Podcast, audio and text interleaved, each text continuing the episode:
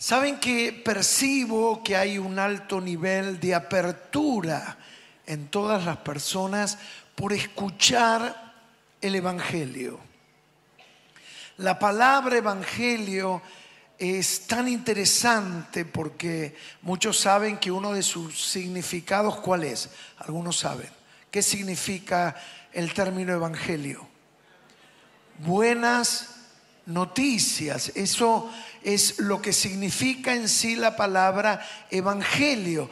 También es el mensaje del ángel, de ahí este evangelio viene de evangel, es un mensaje que viene de lo alto, por encima de nuestra realidad.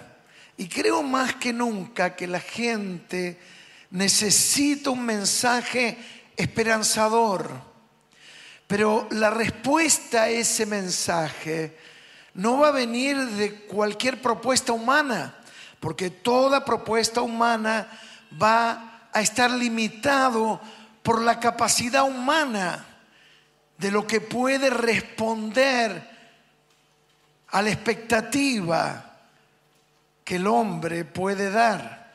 Es decir, uno puede responder a las personas en el límite que nuestra humanidad nos permite responder. Y es por eso que a veces cuando tenemos expectativas sobredimensionadas, se produce lo que conocemos como frustración. Donde hay cosas que solamente se pueden solucionar si vienen por encima de nuestra naturaleza y de nuestra dimensión. Y eso que está por encima es ese mensaje de lo alto, es lo que viene de arriba, es lo que viene de Dios. Y eso verdaderamente nos frustra, no decepciona, porque Dios tiene suficientes recursos para satisfacer la totalidad de nuestras necesidades. Amén. A veces uno dice, bueno, ¿qué es un evangelista? Ustedes vieron, a veces la persona confunde el término evangélico, cristiano, evangélico, y dicen, ah, vos sos evangelista. Y en realidad evangelista es el que cumple la función de qué? De evangelizar, de llevar la palabra. Así como un día a mí me trajeron la palabra y yo yendo a la iglesia católica, era un cristiano nominal, y alguien me evangelizó, me trajo el mensaje del ángel. ¿Y cuál era ese mensaje del ángel?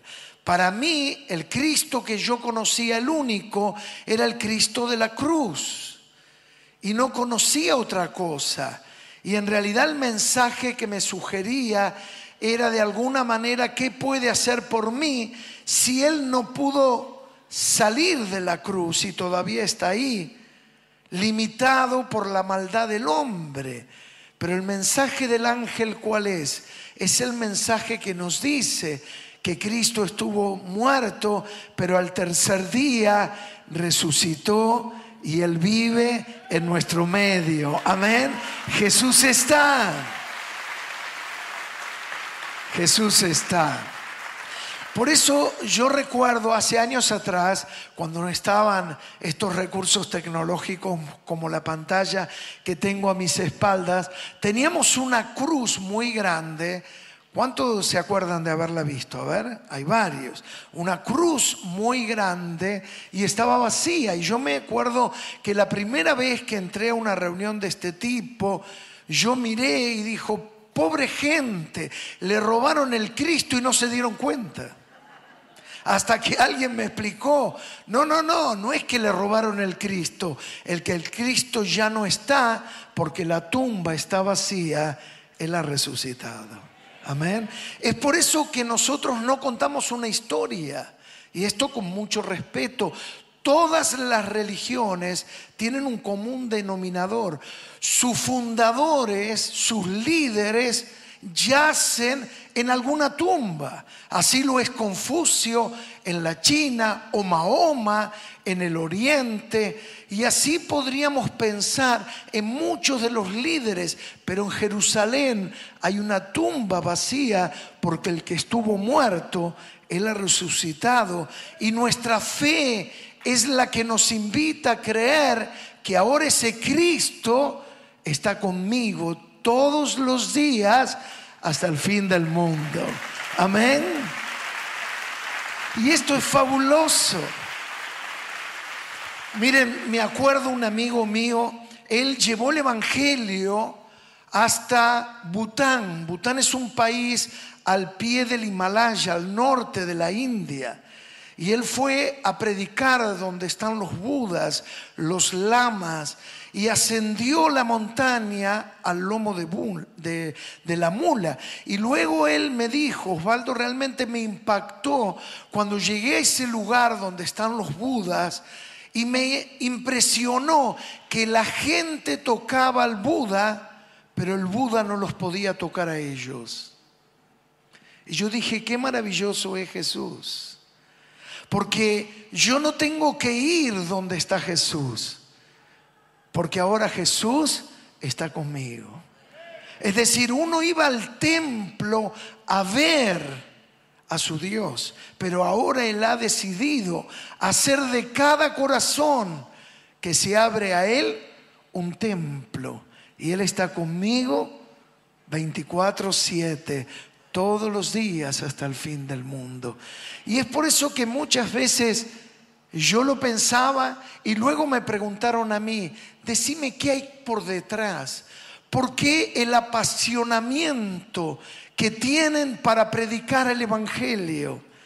Es que cómo callar y dejar de contar de aquel que tanto bien nos ha hecho. Uno no puede dejar de contarlo. El Evangelio entonces son buenas noticias. ¿Y dónde está el Evangelio hay luz? Miren, hace pocas semanas atrás eh, estuve en una actividad liderando donde había cuatro mil personas en una convención en la ciudad de Rosario y para la apertura invitamos al gobernador de Santa Fe, Maximiliano Puyaro, y al intendente de la ciudad de Rosario, Pablo Hopkins. Y cuando ellos compartieron una palabra, eh, yo les di la bienvenida y me llamó la atención de Maximiliano Puyaro porque él le habló a toda esa multitud y saben que dijo este gobernador eh, recientemente electo, dijo, yo conozco la tarea que llevan adelante los cristianos y por favor sigan evangelizando, sigan llevando la luz, porque donde llevan el Evangelio, llevan luz. Yo he visto que donde el Evangelio es predicado, llega la luz, las tinieblas se van. Por favor, a lo largo de todo Santa Fe, sigan predicando, sigan llevando el Evangelio, sigan llevando la luz. Tremendo, ¿no? Impresionante. Y ese es el milagro al hablarlo también con el intendente de Rosario. Es inexplicable donde no entran las fuerzas de seguridad. Ahí entran los que predican el Evangelio. Y lo que no puede cambiar la ley, lo cambia el poder del Evangelio. Porque la ley puede disciplinar la conducta, pero nunca va a cambiar el corazón. Lo que cambia el corazón es el Evangelio de Jesucristo. Y por eso hay testimonios a veces escalofriantes. A mí me ha tocado recorrer muchas cárceles y claro, no conocer la historia de la gente. Y el que me llevaba ahí me decía, bueno, ese mató a ocho y estaba con un cuchillo así pelando el perejil. Increíble, yo lo he visto, ¿no? Y uno dice, ¿qué poder puede cambiar esa vida? Y el director del servicio penitenciario me decía, pastor, nosotros tenemos tres patas en el trabajo con los internos. La universidad, para que puedan estudiar, los oficios y el trabajo que hacen los pastores trayendo el Evangelio. Es por eso que el 50% de los internos en las cárceles han sido afectados por el poder del Evangelio que transforma los corazones. Bendito sea Jesús. Miren entonces qué dice segunda de Timoteo 4:1 en adelante. Dice, "Te encarezco", le dice Pablo al joven pastor Timoteo, te encarezco delante de Dios y del Señor Jesucristo que juzgará a los vivos y a los muertos en su manifestación en su reino. Miren ahora, ¿cómo dice? Que prediques la palabra, que instes a tiempo y fuera de tiempo, redarguye, reprende, exhorta con toda paciencia y doctrina, porque vendrá tiempo cuando no sufrirán la sana doctrina, sino teniendo comezón de oír, se amontonarán maestros conformes a sus propias concupiscencias y apartarán de la verdad del oído y se volverán a las fábulas. Pero miren ahora, pero tú sé sobrio en todo, soporta las aflicciones y ahora qué le dice? a sobra de evangelista cumple tu ministerio. Timoteo estaba en una ciudad de 500 mil habitantes. Éfeso era una de las ciudades de mayor influencia en aquel tiempo. Y le dice a este joven predicador en una ciudad totalmente pagana, le dice, haz obra de evangelista predica el Evangelio. Esa es la herramienta de transformación, la predicación de la palabra. Luego es el Espíritu Santo el que hace la obra en los corazones. Yo no voy a convencer a nadie. Por favor, no trates de convencer a nadie.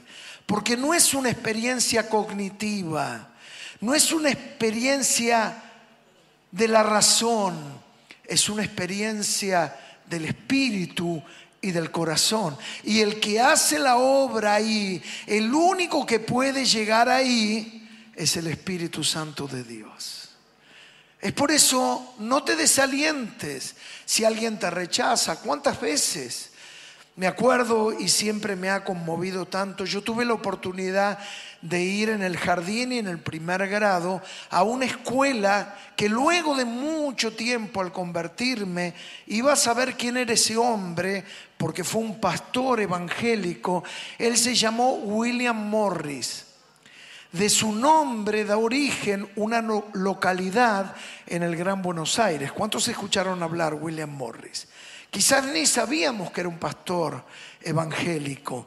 Bueno, cuenta la historia que después de Domingo Faustino Sarmiento, William Morris es la persona que más influenció la educación en la Argentina, a través de los orfanatos, a través de las escuelas.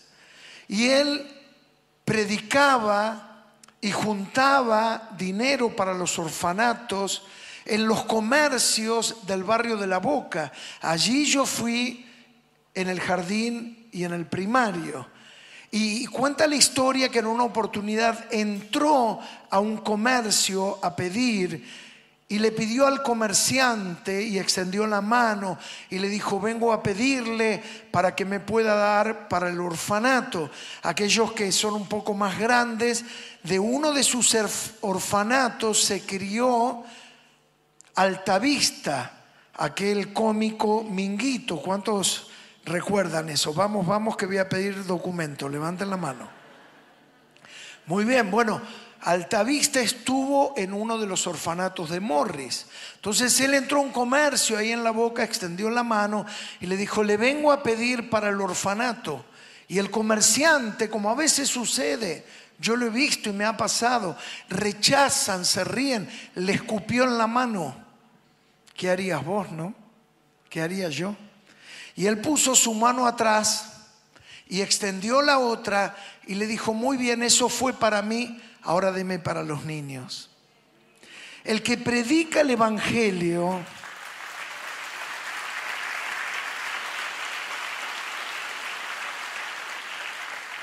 El que predica el Evangelio debe de ser constante y perseverante.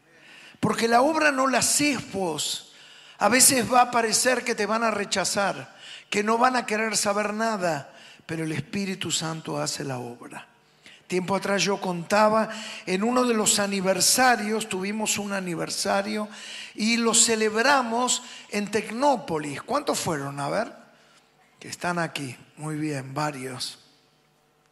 Y saben que luego escuché tantos testimonios impactantes, pero recuerdo uno de una joven que llegó a Tecnópolis. ¿Qué había pasado con ella?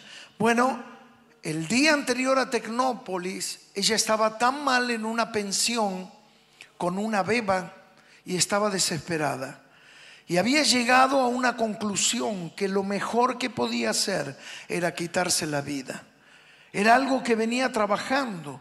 Bueno, cuando uno llega a una decisión de ese tipo, es un desgaste en la mente, en la psiquis, en las emociones de la persona, donde la persona es invalidada en su autoestima y arriba la conclusión que no tiene salida. Y en ese momento participan literalmente demonios que acorralan en los pensamientos a la persona para que la persona crea que la única salida es quitarse la vida. Y ella había arribado a esa decisión, pero estaba la beba. Y entonces dijo, primero voy a sacrificar a la beba y luego me voy a quitar la vida yo. Qué terrible, ¿no? Y tomó la almohada y cuando la va a apoyar sobre la beba para asfixiarla, mira para el costado y arriba el ropero que tenía en la pensión ve una Biblia que se le iluminaba. Y en ese momento tira la almohada y comienza a llorar. Y agarra la Biblia y la abre. Y en la primera hoja tenía una leyenda. Querida Elizabeth, Siempre que estés en dificultades y en problemas, este libro te va a ayudar y siempre estaré a tu lado, tu amiga Adriana y el celular. Y la llamó desesperadamente y le dijo Elizabeth, y se dio cuenta Adriana lo mal que estaba y comenzó a llorar, ¿qué te pasa? Estuve a punto de hacer una locura, es que estoy acorralada. Y le habló de Jesús la visitó y le dijo, mañana te voy a pasar a buscar y vamos a ir a una gran reunión que vamos a tener en Tecnópolis. Y ella vino a Tecnópolis en nuestro aniversario, aceptó a Jesucristo y en ese día abandonó todo deseo de morir, abrazó la vida, abrazó a Jesús y Jesús transformó su historia. Bendito sea Jesús. Vieron, es muy común en la heladera. ¿Cuántos tienen imanes pegados? A ver, levanten la mano. ¿De qué? Por ejemplo, ¿de qué tenés? Vamos.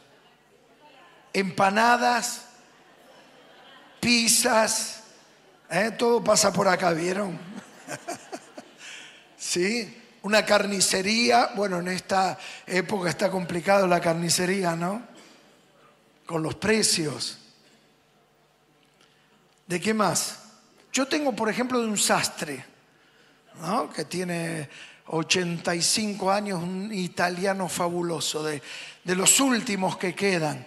Un plomero, un electricista, y uno a veces el plomero, el electricista, el sastre, uno lo tiene ahí y dice, vaya a saber cuándo lo voy a necesitar, hasta que lo necesito. Y así es la palabra de Jesús. No, a mí que me vas a venir a hablar, te sacan la plata. ¿Vos qué pensás que yo soy un gil de esos? ¿Que soy un salamín atado con piolín? No. Acá hay uno de esos salamines. Que uno se creía un duro, se creía un vivo, Hasta que en mi caso me encontré con uno que era más vivo que yo, ese Jesucristo. Y le entregué mi vida y cambió mi historia.